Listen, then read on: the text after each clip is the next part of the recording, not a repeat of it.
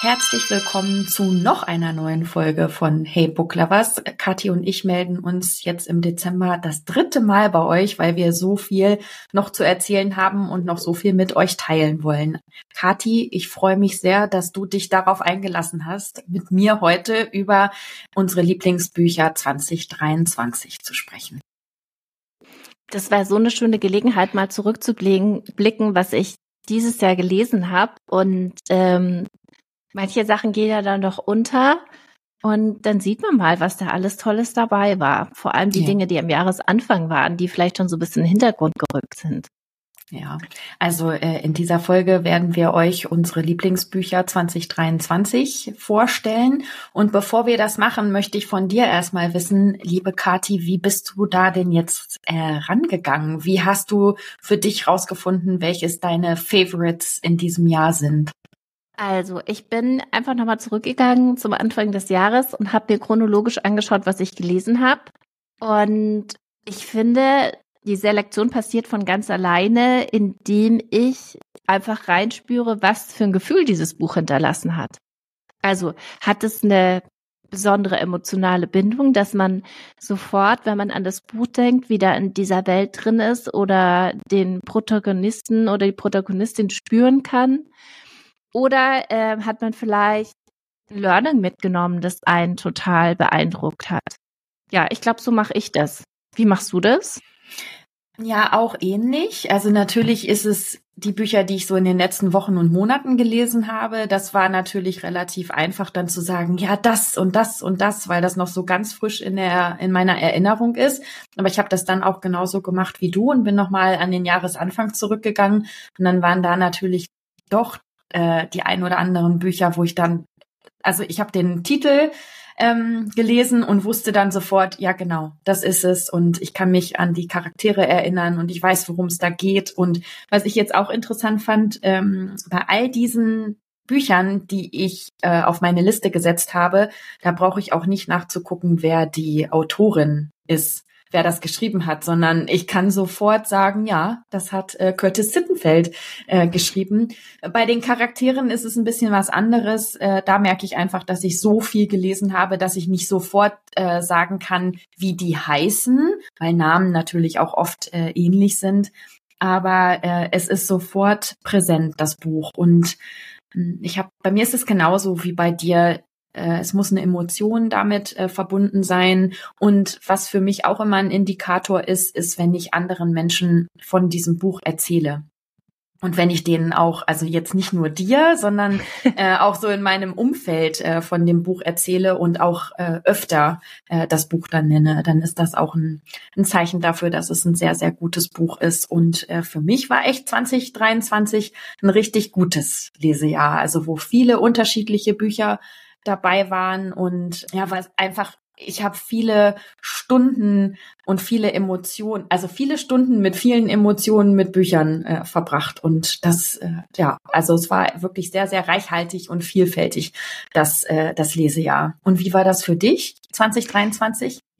Also bei mir war auch alles dabei, auch so äh, was historisches, Fiction, viel Fantasy, aber auch ähm, klassische Romane, auch ein Sachbuch, das mich total berührt hat, das ich auch verschenken werde oder verschenkt habe. Also es war schon sehr breit gestreut, was mir da alles über den Weg gelaufen ist. ist echt äh, schön, wenn man sich das überlegt, was da alles äh, in mein Leben gestolpert ist als Buch. Und was ich so äh, krass finde, ist, wenn man jetzt überlegt, ein Jahr zurückdenkt, ähm, 2022 und sich dann überlegt, dass man 2022 noch nie von Basquiat und Violet und Zayden und Drachenreitern und so weiter gehört hat und sich und dann ein Jahr weiter und da sich eine komplett neue Welt äh, aufgetan hat. Das ist auch, ja, es ist total schön, weil das macht auch so viel Lust auf das nächste Jahr. Wer weiß, was, welche Welten, welche Geschichten uns 2024 dann begeistern werden und reinziehen werden. Das ist schon, ja, es ist schön, da drüber nachzudenken. Ja, und ich finde aber auch tatsächlich, wir werden da gleich drüber sprechen, aber es waren schon, man hat das ja nicht jedes Jahr, dass so ein Buch dabei ist oder Bücher, die so ganz viel Raum einnehmen in mhm. einem, ja, weil die so besonders sind. Und das fand ich dieses Jahr schon, hatte schon ein besonderes Highlight. Und ja. ähm, was ich bei meiner Liste auch gesehen habe, ähm, ist die, wir haben ja zwei Autorinnen auch online getroffen ähm, einmal im Book Club und einmal äh, in unseren Englisch-Sessions. Und das ist natürlich auch, das bringt die Bücher eigentlich automatisch auf die äh, Best-of-Liste, weil das nochmal so, ja, so einen Mehrwert bietet, wenn man die Möglichkeit hat, mit einer Autorin zu sprechen, der Fragen zu stellen und äh, einfach nochmal mehr über, ja, über den Schreibprozess und auch über den Hintergrund der Geschichte zu erfahren. Das war sensationell. Also beide Male ähm, hat es mir so viel Denkanstöße gegeben und es war auch so spannend. Man sieht das Buch ja dann auch nochmal mit komplett anderen Augen, wenn man die, die Intention und die Geschichte dahinter kennt und die Person live erlebt hat. Also beide Male haben wir, glaube ich, eine Stunde mit den Autorinnen gesprochen. Das war echt sensationell. Ja. Ja. Super. Dann legen wir mal los. Was ist denn dein erstes Buch auf deiner nee, Du musst anfangen. Ich? Ich bestehe drauf, du musst anfangen. Äh, dann fange ich mal an mit den beiden Büchern, über die wir dann jetzt vielleicht nur ganz kurz sprechen, weil wir in jeder Folge über diese Bücher gesprochen haben. Äh, natürlich auf meiner Best-of-Liste sind äh, Fourth Wing und Iron Flame von äh, Rebecca Yaros. Die Romantasy Sensation, die die Welt im Sturm erobert hat, äh, nicht nur im englischsprachigen Raum, sondern äh, auch im deutschsprachigen Raum und Fourth Wing und Iron Flame gehören auf jeden Fall auf meine Best-of-Liste. Und auf deine bestimmt auch, oder? Absolut. Also ich würde sogar fast wagen zu behaupten, dass die damit eine eigene, also es werden ja mehrere Bände, dass die da eine eigene Welt geschaffen hat, wo sie die wirklich noch lange überdauern wird. Ja, mhm. also ähm, ich glaube, da haben wir schon dabei zugeschaut, wie etwas Exzeptionelles rausgekommen ist. Ich habe ja auch ein paar andere Bücher von ihr gelesen, die komplett anders sind. Aber David hat sie wirklich was ganz Besonderes geschaffen.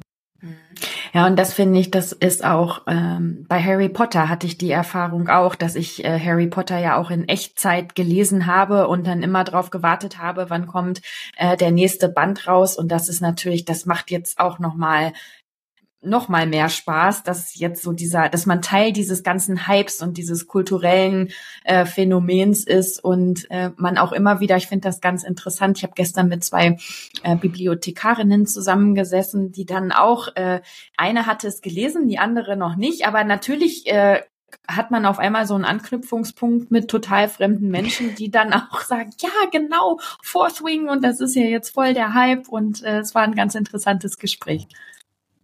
Ja, das, das stimmt. Also das, das, da das so breit ist und dieser Vergleich mit J.K. Rowling ist auch schön, weil wir ja auch darauf gewartet äh, haben, sehr, dass der zweite Band jetzt rauskommt ähm, mit Iron Flame. Und ähm, ich weiß noch, dass meine Freundin Steffi, die hat in London studiert, Design und die hat mir damals den ersten Band von Harry Potter geschickt, nachdem sie ihn gelesen hat, gesagt, du musst es lesen. Und ich habe mir gedacht, was, so ein Kinderbuch? Und das war dann auch angesteckt. Und danach musste ich auch jedes Buch gleich haben, wenn es in, in England rausgekommen ist. Also ja, das ja. war also definitiv eins unserer Highlights. Wir haben ja nicht äh, kein Ranking gemacht von, von was das Allerbeste war, sondern stellen jetzt hier die Bücher vor, die wir insgesamt gut fanden. Genau. Und diese beiden, da gehören wir beide, glaube ich, sind wir da uns sehr einig, dass das mit die absoluten Highlights waren, in diese Welt einzutauchen. Interessant finde ich, ich habe äh, von dem Publisher, ich glaube Neuseeland und Australien, die haben so ein ähm, einen Reel auf Instagram gepostet und haben da ganz viele Leserinnen interviewt.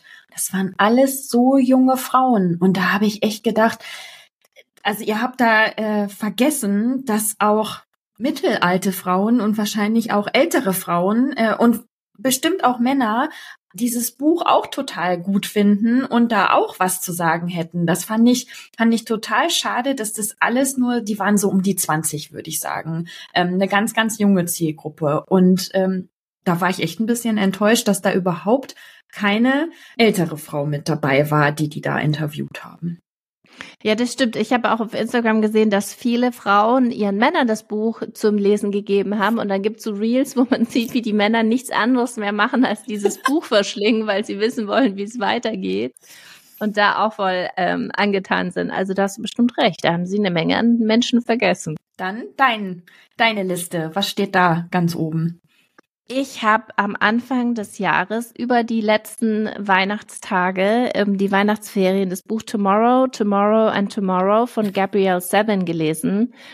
Und dieses Buch, das klingt bis heute nach, abgesehen davon, dass es das wunderschönste Cover der Welt hat. Ich habe es jetzt leider gerade nicht da, aber es ist wahnsinnig schön, das Cover, finde ich. Ähm, und das ist eine Story von ähm, Sam und Sadie, so eine Coming-of-Age-Geschichte die sich schon als Kinder kennenlernen und das Buch beginnt damit, dass sie in der U-Bahn sind, in so einer Menge Menschen und sich da plötzlich wiedersehen. Und es erzählt die Geschichte der beiden. Es ist immer so ein Spark zwischen den beiden. Sie sind äh, beste Freunde und äh, arbeiten kreativ zusammen. Und da springt man dann in die Computerspielewelt der 90er Jahre, wo, denke ich, noch viele Dinge möglich waren, weil es noch nicht so viel gab. Und äh, sie entwickeln ganze Welten für Spiele. Man lernt dann übrigens auch, was da alles dahinter steht. Also wie die Geschichte ähm, entwickelt wird und äh, wie viele Gedanken da dahinter stehen, dass es für den User eine schöne Erfahrung ist und wie die Ansprüche der User sind. Und gleichzeitig spürst du auch mit jeder Pore die 90er Jahre. Du begleitest sie über mehrere Dekaden durch ihr Leben. Und ja, es geht um Freundschaft, es geht um darüber, wie man mit Fame umgeht, um Liebe, auch Kunst, also Computerspiele, Gaming als äh, Kunst. Und dieses Buch hat es einfach geschafft, ganz, ganz, es ist kein warmes Gefühl, aber äh, ein ganz berührendes Gefühl für diese beiden, für Sadie und Sam bei mir zu hinterlassen. Also absolute Leseempfehlung. Ich habe es immer noch nicht gelesen. Ja, obwohl du so davon, Zeitpunkt, ja. ja, obwohl du so davon geschwärmt hast, ähm, habe ich hab ich immer noch drum herum gegriffen. Aber ich habe es jetzt wieder auf dem Radar. Ähm, was hast denn du noch mitgebracht, Tina? Bei mir steht als nächstes auch ein Buch, was ich äh, in den ersten Monaten die, ähm, von 2023 gelesen habe. Ähm, you Could Make This Place Beautiful von Maggie J. Smith. Habe ich im Podcast auch drüber gesprochen. Das ist eine Dichterin, die aber dieses Buch nicht, äh, es ist sehr, also vom Schreibstil merkt man das, dass sie eigentlich äh, dichtet. Und äh, es geht aber darum, um die Trennung von ihrem Mann. Und äh, wie sie herausfindet, dass er eine Affäre hat und äh, wie, wie die Trennung dann verläuft. Und ist also ein, ein Memoir, was autobiografisches. Und es ist, also hat ein wunderschönes Cover. Das ist ja, äh, ist bei mir ja genauso. Wenn ein Cover schön ist, dann finde ich das auch nochmal ähm, ein Mehrwert.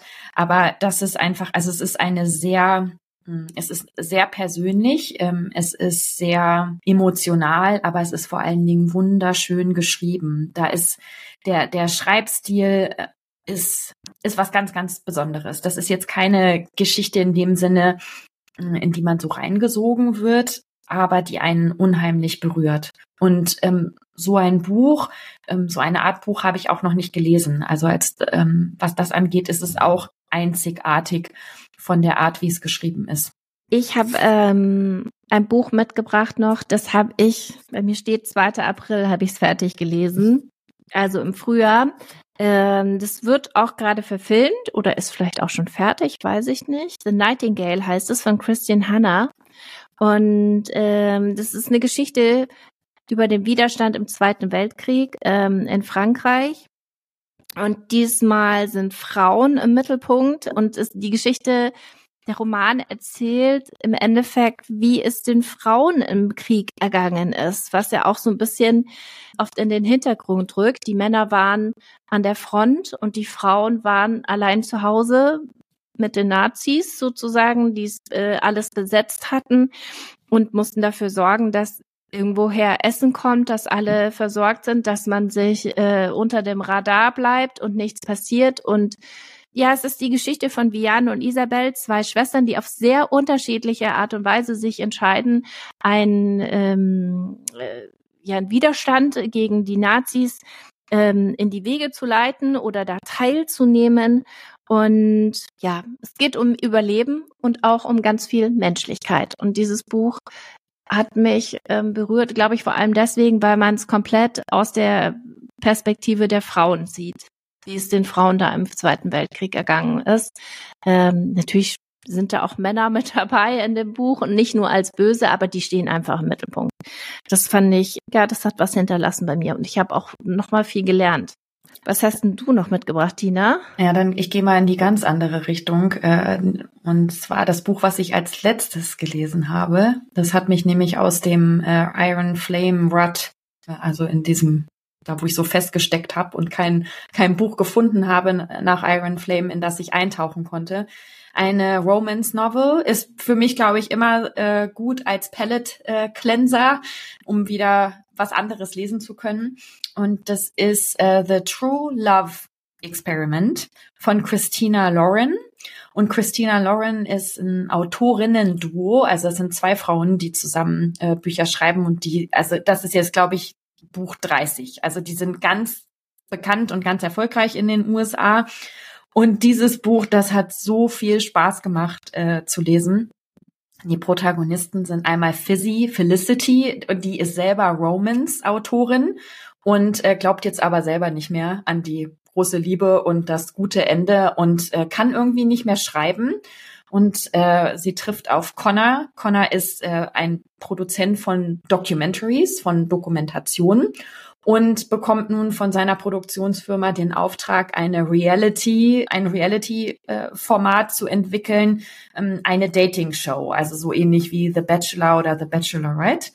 Und äh, wie es dann so ist, äh, Fizzy wird nun die the, the Bachelorette, also die diejenige, die auf der Suche nach der großen Liebe ist. Und äh, es ist dann eine ganz ähm, gute äh, Kombination, weil für sie eben auch so bekannt ist und so eine große Community hat und natürlich die Produktionsfirma dann hofft, dass all die Frauen, die ihre Bücher lesen, dann auch diese Sendung gucken werden und das Ganze ist dann noch kombiniert mit so einer Dating-App, wo du The True Love findest, äh, eine DNA-Analyse. Das ist, glaube ich, auch ein Vorgängerbuch, wo es darum geht, dass diese Methode entwickelt wird, ähm, per DNA dann deine, äh, dein Diamond Match ist, glaube ich, das höchste, äh, was, was es gibt, zu finden. Und ja, also es macht unheimlich Spaß und es ist natürlich von Anfang an klar, dass äh, Fizzy in ihrer Dating-Show ähm, alle Männer nicht nehmen wird, also alle Männer, die sich da vorstellen, sondern natürlich endet sie, äh, she ends up with äh, Connor am Ende. Es ist ja kein Geheimnis, aber es hat es hat echt so viel Spaß gemacht, äh, dieses Buch zu lesen. Und ich möchte einen Satz äh, daraus vorlesen, den fand ich total gut weil ähm, bei Romans ist es ja immer noch so, dass das so ein bisschen äh, nicht so richtig gute Literatur und äh, naja, man weiß ja genau, wie es ausgeht und äh, viele Leute reden, glaube ich, nicht darüber, dass sie sowas gerne äh, lesen. Und da sagt äh, Connor zu Fizzy, äh, weil sie eben so sehr an sich zweifelt, hm, seems it is pretty hard to write a compelling book when the reader already knows the ending. Und das ist dieser Satz, der hat bei mir echt äh, nachgehalt, weil das ist ja wirklich die ganz große Kunst, dann ein, eine Geschichte so zu schreiben, dass auch wenn du weißt, wie es ausgeht, du trotzdem von Seite eins bis zum Ende dran bleibst und es Spaß macht. Und The True Love Experiment macht auf jeden Fall richtig, richtig viel Spaß zu lesen. Oh, das klingt wirklich, als ob das auf meine Liste kommt für nächstes Jahr. ja. Das klingt total gut. Ist wirklich ein total, weißt du, wenn du einfach mal so ein Buch brauchst, wo du auch nicht, ja, wo du nicht viel nachdenken musst und was auch, ähm, was du dann hinterher auch wieder loslassen kannst, äh, das, weil du jetzt nicht in so eine komplett neue Welt oder dich so mit Problemen von anderen Menschen beschäftigt, beschäftigen musst. Das ist echt gut. Also kann ich dir sehr empfehlen. Sehr gut. Ich habe ähm, auch was, was du auch gelesen hast, in die gleiche ja. Richtung. Ich kriege nämlich, ich folge auf Instagram Saturday Night Live. Ah. Und da ist es ja traditionell so, dass ähm, regelmäßig ein Celebrity aus unterschiedlichen Genres und Bereichen die Show übernimmt und zusammen mit dem Cast ähm, dann etwas entwickelt, was zu ihm passt, also Sketches und die Unterhaltung. Und da haben wir so ein schönes Buch dieses Jahr gelesen, Romantic Comedy von Curtis Sittenfeld, von der wir dann gleich noch mal äh, verschiedene andere Bücher gelesen haben. Wir haben von der letztes Jahr schon Rotham gelesen und ähm, dieses Buch hat uns aber irgendwie so um Ostern war das auch so ein bisschen aus den Schuhen gehoben, weil es so schön war. Ja. Und ähm, ich erzähle jetzt einfach mal ganz kurz noch, um was geht. Ähm, es geht um Sally, die, die ist eben ein, äh, eine kreative Schreibende in so einer fiktiven Show in New York und ähm, die ist schon Ende 30 und sie ist nicht auf der Suche nach der Liebe, die ist glücklich mit ihrem Job, der sie fordert, der ihr Spaß macht. Sie hat eine Reihe an Kollegen und einer ihrer Kollegen, und das passiert nicht zu selten, der hat sich verliebt in eine der Celebrities, die ähm, in der Show zu Gast waren und beginnt mit der eine Beziehung und das sieht ziemlich schnell danach aus, als würde das auch ernst werden. Und sie fragt sich, wie das sein kann, dass sehr oft mittelmäßig aussehende oder durchschnittlich aussehende Männer mit diesen wunderschönen Frauen, die bei ihnen in der Show zu Gast sind, eine Beziehung anfangen, aber umgekehrt das nie passiert. Und äh, sie ist dann auch ziemlich sauer, weil sie sich denkt, das hat auch was mit einem gesellschaftlichen Konstrukt zu tun, wobei ich äh, sicher bin, dass sie recht hat. Und kann ja ihre Wut kanalisiert sie dann in einen Sketch rein für den nächsten Gast, der kommen soll, nämlich ein Sänger, Noah heißt der und ähm, wo sie das Ganze dann auch nochmal thematisiert und ähm, im Gespräch über diesen Sketch lernen sie sich kennen. Diese Geschichte, das ist eine der ersten Geschichten, glaube ich, die wir gelesen haben, eine Liebesgeschichte, die auch die Pandemie durchlebt, was ich auch äh, ganz spannend fand. Das Buch wechselt mittendrin von einer äh, begleitenden Erzählung zu einem E-Mail-Verkehr äh, zwischen den beiden. Und ähm, ich möchte jetzt gar nicht mehr so viel verraten, glaube ich, aber ähm, es ist wirklich eine schöne Liebesgeschichte zwischen einer Frau, die es nicht gesucht hat, also wie man das sonst immer sieht, die darauf gewartet hat, dass endlich er kommt und die eigentlich fein mit ihrem Leben war.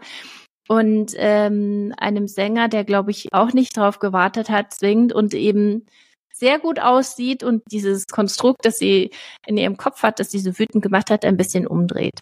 Das hatte ich auch auf meiner Liste äh, der besten Bücher 2023. Ich mache dann auch gleich weiter mit einem Buch, von dem ich weiß, dass das auch auf deiner Liste steht äh, und auch ein, ein Buch, ähm, wo es um die Pandemie ein bisschen zumindest geht.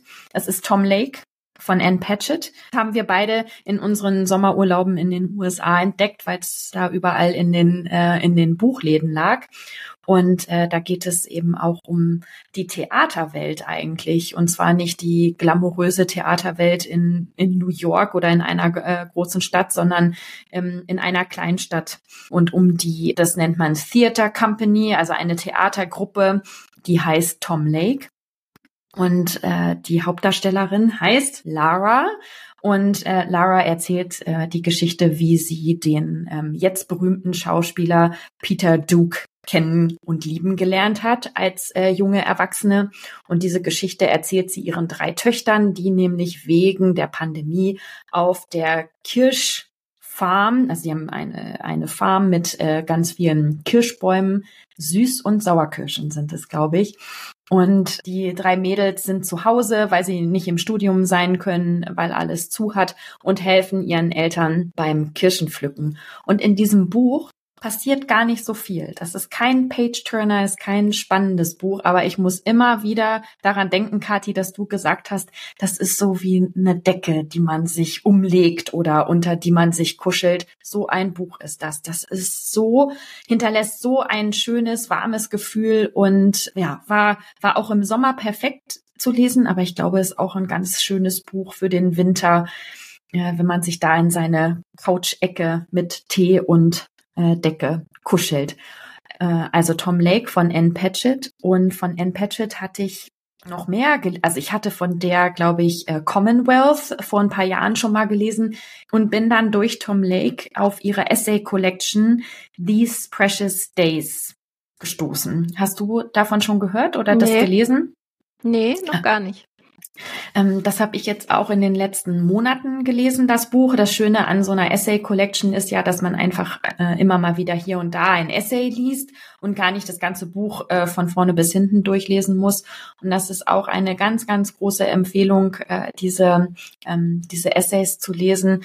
Sehr, sehr persönlich, sehr privat. Ähm, vieles auch aus ihrer Vergangenheit von Anne Patchett, aber eben auch vieles aus ihrer Gegenwart. Äh, sie wohnt in Nashville und hat dort einen Buchladen, äh, Parnassus Books, und darüber äh, spricht sie und schreibt sie ganz viel.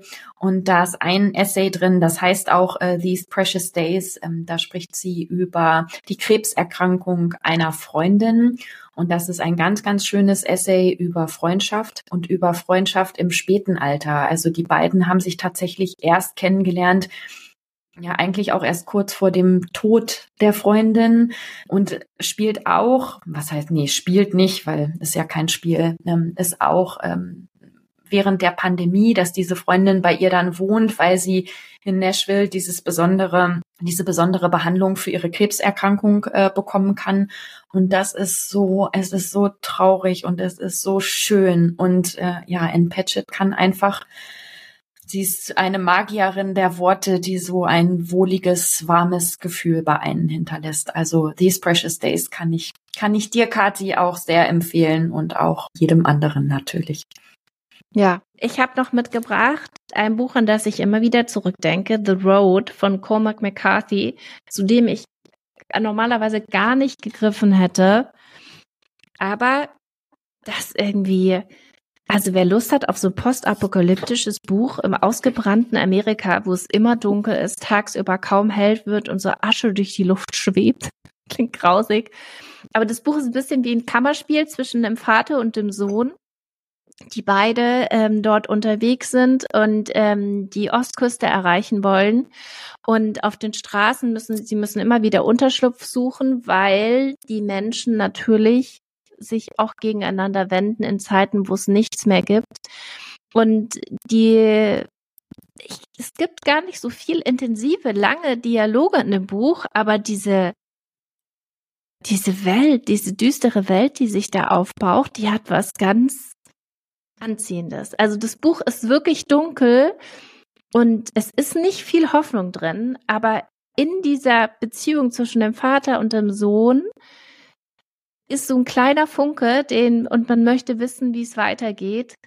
Und das finde ich ganz besonders, weil eben nicht viel mit Dialogen die ganze Zeit gearbeitet wird, sondern du irgendwie ganz auch, du spürst diese Gedrücktheit und auch die Traurigkeit und ja, gleichzeitig hoffst du, dass da noch irgendein Funke Gutes in der Menschlichkeit ist. Und das, also das schafft ja auch, muss man erstmal schaffen als Autor. Und das finde ich ähm, in diesem Buch wirklich besonders. Also wenn ich da zurückdenke, bin ich da sofort drin. In dieser Situation. Es ist nicht nur beklemmend, ja, da ist schon noch viel mehr. Aber das hat wirklich was hinterlassen. Mhm. Wer ja. Lust hat auf, auf so ein Buch, wo man in eine ganz andere Welt abtaucht und das auch literarisch, finde ich, schon auch ähm, bisschen anspruchsvoller ist, dann go for it. The Road von Cormac McCarthy. Ich habe so. jetzt noch ein Buch, das auch auf meiner 2022 äh, Liste, Best-of-Liste stehen gestanden hätte. Äh, aber ich habe es jetzt tatsächlich nochmal gelesen, weil nämlich die Autorin bei uns im Buchclub zu Gast war. Und das ist The Change von Kirsten Miller. Und das ist ein Buch, was äh, mich seitdem ich es gelesen habe begleitet, was woran ich immer wieder denke an die Geschichte zwischen den äh, die Geschichte von den drei Frauen. Harriet, kriege ich es jetzt zusammen? Na, oh Gott, jetzt bin ich auch blank, wo du sagst. Ja, du, aber warte mal, ich blättere mal in meinem Book Journal. Harriet, Joe und Nessa. Nessa. Harriet, Joe und Nessa, genau.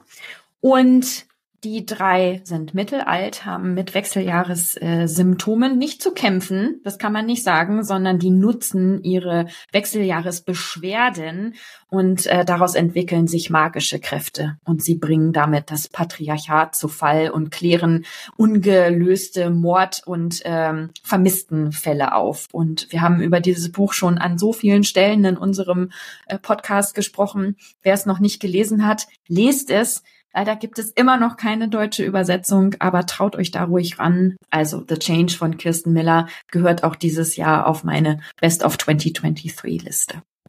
Da bin ich voll bei. Dieses Gespräch mit der Autorin war so toll. Es, war wahnsinnig interessant und spannend, was sie zu sagen hatte und wie sie die auf die Idee gekommen ist. Sie hat nämlich bisher nur Teenie- und Kinderbücher geschrieben. Und das war jetzt mal was ganz anderes und das hat sie so gut hingekriegt. Das ist auch übrigens relativ nah am Leben, finde ich. Also es ist jetzt gar nicht so sehr Fantasy. Ist schwierig, in eine Schublade zu stecken. Es, Fantastic Realism heißt das, äh, die Kategorie. Habe ich jetzt gerade in einem Podcast gehört. Äh, das passt das gut. In der Realität spielt und dann nur so ein, so ein bisschen fantastisches ähm, Element mit dazukommt. Ja, das ist eine gute Beschreibung. Ja. Okay, was hast du denn noch? Ich habe noch ein, äh, das ist jetzt mein letztes Buch, obwohl ich glaube, eins haben wir noch gemeinsam. Das heißt äh, The Mountain in the Sea. Das war ein total weirdes Buch. Ich habe das auch in einem Buchladen in Brooklyn mitgenommen, weil das Cover mir so gut gefallen hat. Und es ist ein Thriller, der in der Zukunft spielt.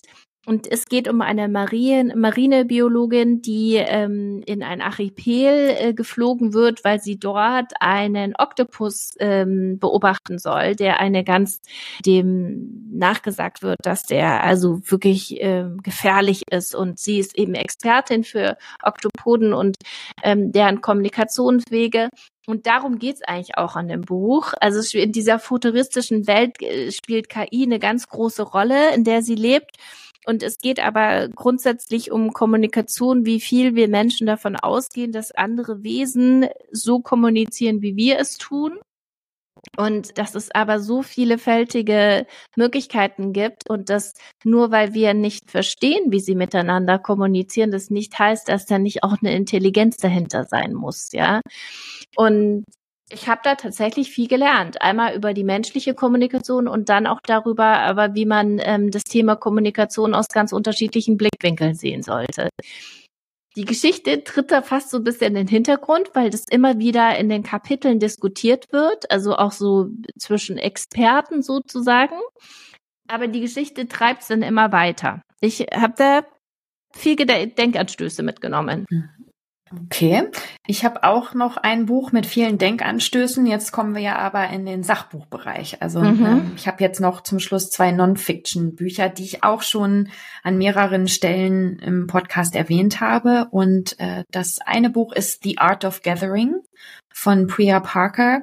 Und das ist ein Buch, was mich nicht nur dieses Jahr berührt, begleitet, mir viel Wissen einfach gegeben hat für meine Arbeit als Englischcoach und als jemand, der viele Gatherings, also viele Zusammenkommen organisiert. Und da habe ich einfach so viele Ideen und Denkanstöße mitgenommen, die mir in, ja, in, nicht nur im beruflichen, sondern auch im privaten Bereich äh, sehr geholfen haben und auch noch weiterhin helfen werden. Ähm, und dieses Buch habe ich auch mit einer Englischgruppe gelesen, Kapitel für Kapitel, ähm, die auch in dem Bereich, die viele Workshops und Seminare und Coachings und so weiter geben und äh, die da einfach auch total viel aus dem Buch mitgenommen haben, aber auch ähm, sehr wertvoll sind eben unsere Sessions, wenn wir uns über die einzelnen Kapitel unterhalten und uns dann nochmal austauschen können und tatsächlich auch sagen können, äh, das möchte ich probieren und dann hinterher auch äh, sagen, ja, habe ich probiert, hat nicht funktioniert oder hat nicht den Effekt gehabt, den ich mir vorgestellt habe oder war ganz super. Also das ist wirklich eine, ähm, eine ganz große Leseempfehlung für alle, die in irgendeiner Weise Zusammenkünfte von Menschen organisieren. Und das kann auch schon eine Geburtstagsparty sein oder einfach ein, ein Stammtischtreffen mit den besten Freundinnen. Da kann man nochmal ähm, sich Denkanstöße mitnehmen, wie man das Ganze nochmal auf so das, das nächste Level, so dass alle noch zufriedener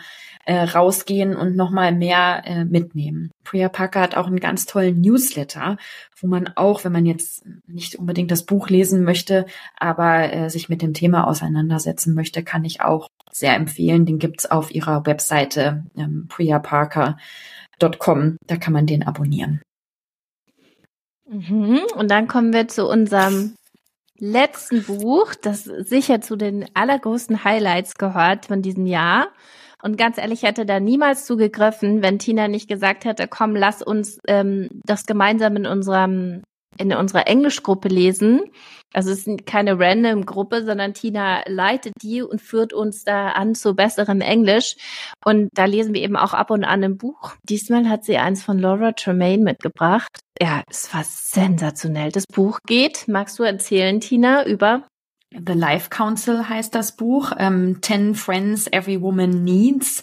Und ja, da geht's genau darum, dass wir alle einen Life Council in unserem Leben haben, der von ähm, unseren Freunden und Freundinnen besetzt ist und dass es eben in diesem Life Council nicht äh, zehn Best BFFs gibt, äh, zehn beste Freundinnen, sondern unterschiedliche Typen von, von Freundinnen an die man da hat. Also ähm, da ist zum Beispiel the, the Password Keeper, jemanden, dem man ohne Zögern jegliche Zugänge zu Social Media und allen anderen äh, Webseiten und Accounts überlassen würde, weil man weiß, die Person würde sich im Fall der Fälle darum kümmern, dass das gelöscht wird oder ja einfach Verantwortung dafür übernehmen.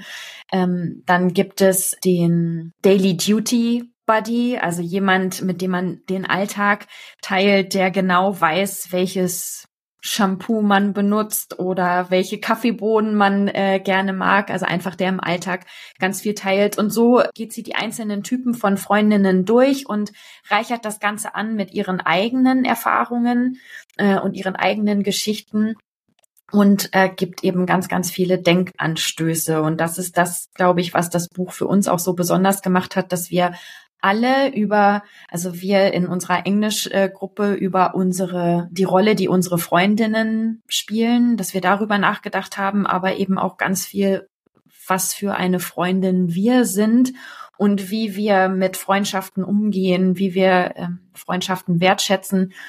Und das waren nicht nur richtig tolle Gespräche, die wir hatten, sondern jeder einzelne von uns hat einfach sehr viel für sich durch dieses Buch mitgenommen. Na, und dann war natürlich the, the, the cherry oder the icing on the cake, the cherry on top of it, war dann, dass äh, Laura Tremaine äh, uns besucht hat in einer Session und äh, wir ihr da nochmal all unsere Fragen stellen konnten. Und ach, das war, das war einfach schön. Ja, und selbst in der, in der Folge, in dem, in dem Gespräch mit ihr hat sie nochmal zwei Sachen gesagt, die ich jetzt aus dem Buch noch gar nicht mitgenommen habe, die sie uns noch zusätzlich mitgegeben hat. Also zum Beispiel auch, dass wir mehr, wieder mehr Verantwortung übernehmen müssen für unsere Freundschaften und auch da sein müssen, wenn der andere uns braucht und nicht erstmal reinfühlen, ist es jetzt okay, dass ich dahin gehe? Fühle ich mich wirklich danach? Ist, oder ist der Zeitpunkt vielleicht nicht richtig? Kann ich mich dem entziehen? Sondern manchmal muss man auch einfach da sein für den anderen. Auch wenn man vielleicht gar nicht so Lust hat und nicht äh, hundertprozentig fit ist oder so. Manchmal brauchen unsere Freunde und in dieser Cancel Culture ähm, wie wichtig das ist, dass man sich da manchmal an die eigene Nase fasst.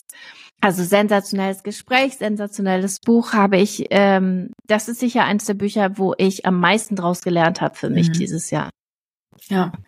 Und für mich ist es auch, wenn ich jetzt so zurückdenke, 2023, das hat, das war ja im Frühjahr, späte Early Summer, Late Spring, würde ich sagen, haben wir an, also ich hatte es ja vorher auch schon gelesen, aber ähm, dass wir dann ähm, in unserer Englischgruppe darüber gesprochen haben. Und das hat echt viel beeinflusst. Also auch viele Entscheidungen, viele ähm, Momente, schöne Momente, die ich mit meinen Freundinnen hatte dieses Jahr, die sind auch dadurch zustande gekommen, weil ich dieses Buch gelesen habe. Also The Power of Books.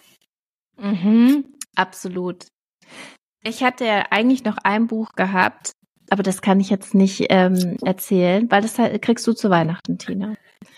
Und ähm, das erzähle ich dann das nächstes Mal, dass du das jetzt sagst. Ja, ja, weil es wirklich, ich habe da noch mal lange überlegt und das ist echt, das ist ein schönes Buch.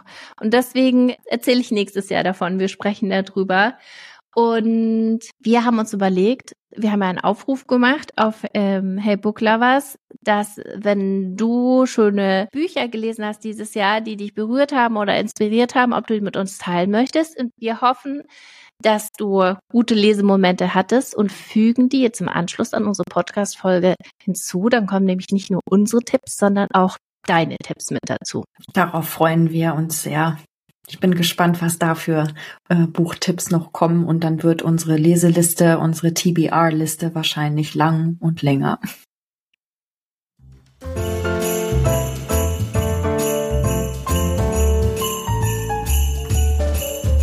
Und hier sind eure Lieblingsbücher 2023. Los geht's! Mein Buch des Jahres ist Anthony McCartan Going Zero. Ich bin überhaupt kein Thriller-Leser, aber das hat mich wirklich in seinen Bann gezogen. Es ist die moderne Geschichte von Big Brother is Watching You. Nächste Edition und ach, durch die sozialen Medien, wir sind so vernetzt und wir geben so vieles von uns preis und wenn wir wollen, können wir uns gegenseitig orten. Das äh, können wir selbst entscheiden, aber es gibt halt auch mittlerweile äh, Sachen, die wir nicht mehr selbst entscheiden können und dieser Thriller greift die Gedanken auf, was können die Regierungen, Geheimdienste denn von uns wissen können sie uns jederzeit aufspüren. Also mich hat diese Idee total fasziniert und äh, der große Plot des Buches ist, wenn du es schaffst, dich 30 Tage zu verstecken, ohne dass sich irgendjemand aufspürt, dann kannst du eine Menge Geld gewinnen.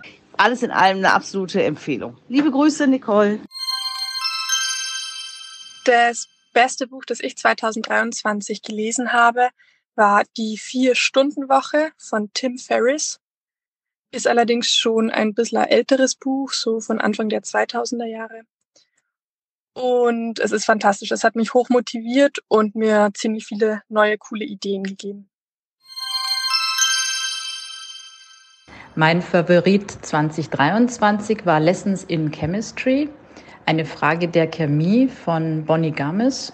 Und äh, mir hat es deshalb auch so gut gefallen, weil ich es tatsächlich zusammen mit unserer 16-jährigen Tochter gelesen habe und äh, wir haben uns im Anschluss dann auch die Folgen auf Apple TV angeschaut und konnten da noch ganz viel dazu erklären. Ciao! Ihr Lieben, hiermit teile ich mein Lieblingsbuch oder Bücher 2023. Ich muss vorausschicken, ich lasse absichtlich Fourth Wing und Iron Flame weg. Also ich tue jetzt so, als hätte ich die dieses Jahr nie gelesen, ähm, weil die in den letzten vier Monaten quasi all mein Leseleben überschattet und beeinflusst haben. Ähm, deshalb tue ich jetzt so, als äh, gäbe es die nicht. Mein absolutes Lieblingsbuch 2022 war Tomorrow, Tomorrow and Tomorrow von Gabriel Seven. Das wirklich so großartig ist, wie alle sagen. Es ist so eine ganz tolle Geschichte über Freundschaft und Liebe und Kunst und einzigartig sein und was erschaffen, Kreativität. Also ich habe wirklich jeden Satz verschlungen und wenn ich nicht gelesen habe, immer ganz viel über das Buch nachgedacht, was ich nicht mit jedem Buch habe. Das ähm, hat mich unglaublich berührt und äh, ich werde es auf jeden Fall auch äh, irgendwann nochmal lesen und noch ganz oft empfehlen und verschenken. Ich finde es ganz, ganz tolles Buch. Und auf Platz zwei setze ich Romantic Comedy von Curtis Sittenfeld. Das wäre mein Platz eins gewesen, wäre Tomorrow nie aufgetaucht. äh, das finde ich so eine schöne, realistische Gegenwartsliebesgeschichte. Ähm, mit einer erwachsenen Frau und äh, ja, also Leuten, die irgendwie schon was hinter sich haben und was durchgemacht haben und ähm, die sich verlieben und dann auch so auf Umwegen zusammenkommen. Das habe ich, äh, nachdem ich den letzten Satz gelesen habe, gleich wieder von vorne angefangen. Das fand ich wirklich ganz, ganz toll und äh, war ja auch ein großer Tipp von euch. Danke dafür. Nachdem ich über 100 Bücher gelesen habe, ist es gar nicht so einfach, sich zu Eins festzulegen, in Erinnerung geblieben ist mir auf jeden Fall von Joe Black das Kreuz des Vatikans und von der Cornelia Hertel Angst auf Hör.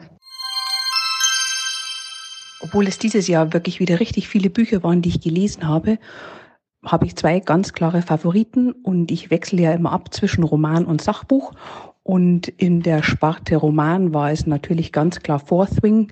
Habe mir auch den zweiten Teil Iron Flame noch aufgehalten für die Weihnachtsferien, damit ich mich da auch richtig tief drin verlieren kann. Und in der Bereich Sachbücher war es für mich die Selfcare-Lüge. Ähm, und die empfinde ich als Pflichtlektüre für Frauen und insbesondere Mamas. Ich wünsche euch schöne Weihnachten und bis bald. Servus. Meine zwei Romanempfehlungen von diesem Jahr sind zum einen von T.C. Boyle Blue Skies und das andere war von Ken Follett das Never. Für die. Von den vielen Büchern, die ich gelesen habe in 2023, sind mir zwei besonders in Erinnerung geblieben. Und zwar 22 Bahnen von Caroline Wahl und Kummer aller Art von Mariana Licki. Also mein Buch des Jahres 2023 ist neben Fourth Wing und Iron Flame, die natürlich, glaube ich, äh, sehr grandios waren und sehr, sehr fesselnde Bücher. Ähm, Tom Lake, das hat mir super gefallen, einfach diese Familiengeschichte und wie das erzählt wurde und ein super äh, Sommerlesespaß war das für mich. Also das ähm, fand ich auch super. Das wäre mein weiterer Tipp neben den anderen beiden fürs Jahr 2023. Mach's gut, ciao. Ja, dieses Jahr habe ich fast ausschließlich Sachbücher gelesen. Und äh, mein Lieblingsbuch diesbezüglich ist von Jesper Juhl. Es gibt keine unerreichbaren Jugendlichen, wie wir mit unseren Kindern in Beziehung bleiben. Mein Lieblingsbuch 2023 war auf jeden Fall Gesang der Flusskrebse von Delia Owens. Ein sehr schönes, spannendes und doch tragisches Buch. Und mal etwas andere Bücher von Nele Neuhaus sind die Sheridan Grant Romane. Wenn es mir in die schnulzige Ecke geht, habe ich alle Bücher von Elizabeth Heron verschlungen. Eins davon ist zum Beispiel Staircase to the Moon. Mein erstes Buch ist von Gabriele Tergit, Die Effingers. Eine wunderbare, faszinierende und vor allem berührende Familiengeschichte über vier Generationen, die sehr bewegend von Gabriele Tergit geschrieben ist. Mutig über all das, was die jüdische Gesellschaft und die Menschen damals erfahren mussten. Viele gute, schöne und fröhliche Momente, aber auch sehr viele berührende und ja, die Welt verändernde Momente. Ein spannendes Buch. Nehmt euch Zeit und Muße. Es dauert ein Weichen, aber es ist spannend mutig und ganz aktuell in dieser Zeit. Ein anderes ganz kleines und schnell zu lesendes Buch ist für Architekturliebhaber das kleine rot-weiße Buch Oskar Niemeyer Wir müssen die Welt verändern. Aufgrund meines ganz persönlichen Bezuges, denn wir waren auf den Spuren von Oskar Niemeyer in Brasilien auf Architektur unterwegs. Ich kann nur sagen, seine Architektur ist beeindruckend weltweit. Ganz viel zu sehen natürlich in Brasilien und inzwischen auch eins in Leipzig, sein letztes Lebenswerk und eines der nur zwei bestehenden Objekte in Deutschland. In diesem kleinen Buch steigt man ein in das, was Niemeyer denkt und fühlt, wie er die Architektur sieht, aber vor allem auch mit seinem großen, zum Teil sicherlich sozialistischen Herzen wie er die Welt und die Gesellschaft sieht und wie man sie verändern kann. Wenn man mich fragt, was für mich die Fantasie bedeutet, antworte ich, Fantasie ist die Suche nach einer besseren Welt. Oskar Niemeyer. Hallo, ich habe für Vortragsvorbereitung Schattenwerk von Veit Lindau gelesen. Hat mich nachhaltig beschäftigt und ja, war spannend. Mein absolutes Lieblingsbuch 2023 war eine Frage der Chemie von Bonnie Gamos. Und es ist vielleicht sogar das beste Buch, das ich je gelesen habe. Alles Liebe und frohe Weihnachten. Tschüss.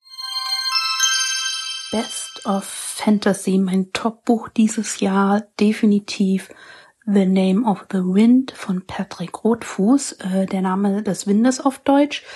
Ähm, das hat mich so reingezogen in die Geschichte. Ich konnte das nicht weglegen. Ich bin mit dem Buch vor der Nase durch die Wohnung gelaufen und habe es überall äh, mitgenommen und gelesen. Da ist selbst Fourth Ring nicht rangekommen und das war ja auch ähm, ein super gutes Buch. Also definitiv große Empfehlung für alle Leute, die gerne ähm, Fantasy lesen. Best of Non-Fiction ähm, waren zwei Bücher für mich dieses Jahr ähm, Why We Sleep von Matthew Walker auf Deutsch, das große Buch vom Schlaf.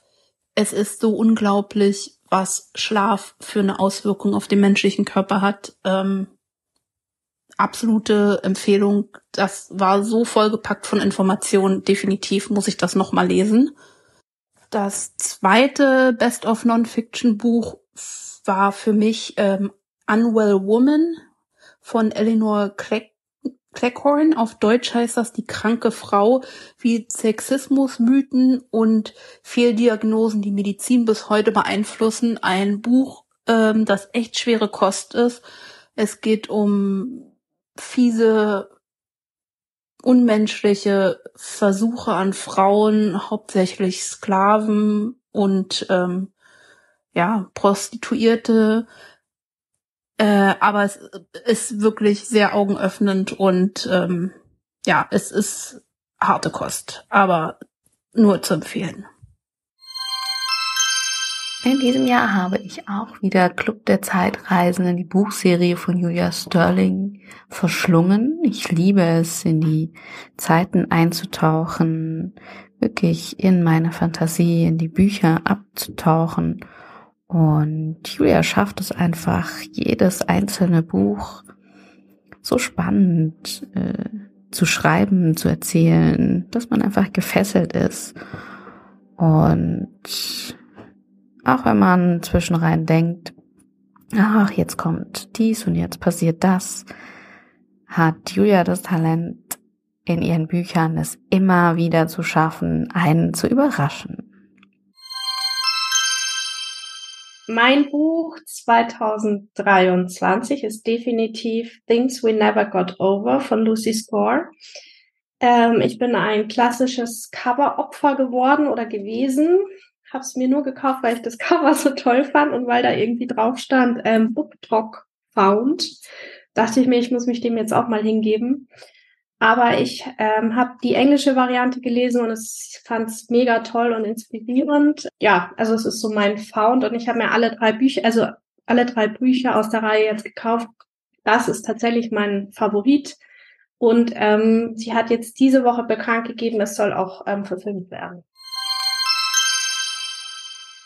Ich habe noch gar keinen Favoriten für 2023, aber vielleicht bin ich gerade dabei, ihn zu lesen. Ähm, und zwar lese ich gerade Search von Michelle Hanneman. Und es geht darum, dass ihre Kirche spielt in den USA, ihre Kirche einen neuen äh, Priester sucht und sie bei dem, sie, bei diesem Search-Komitee ähm, mit dabei ist, um diesen Priester auszuwählen. Und ich fand es super spannend, weil das Kirchensystem einfach so ganz anders funktioniert und ähm, da ja mir viel offener erscheint und ich gar nicht wusste, dass man an dem Prozess dann auch so mitwirken kann. Und das fand ich äh, ja sehr interessant, den Gedanken. Und bin jetzt gerade noch dabei, es zu lesen, aber habe viel Vergnügen daran. Und deswegen wird es vielleicht mein Favorit 2023.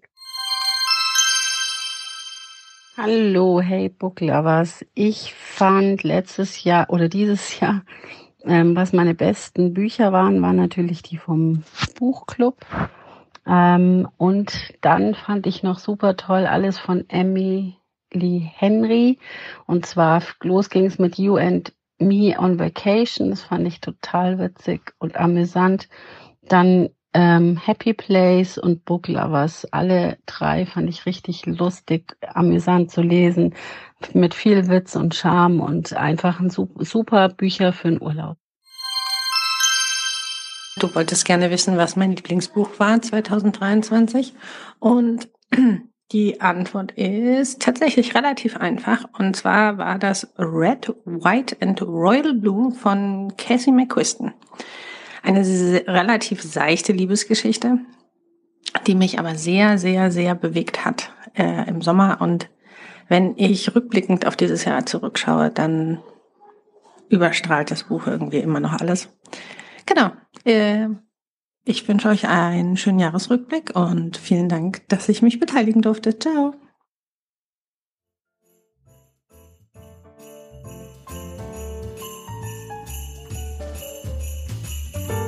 Vielen Dank für eure vielen Buchempfehlungen. Die Liste für 2024 ist lang geworden. Danke, dass ihr mitgemacht habt. Und sonst wünschen wir Happy Holidays Und einen einen guten guten Rutsch. Rutsch. Ja, genau, ins neue Jahr und freuen uns dann, wenn wir uns nächstes Jahr hören. Bis nächstes Jahr. Tschüss. Tschüss.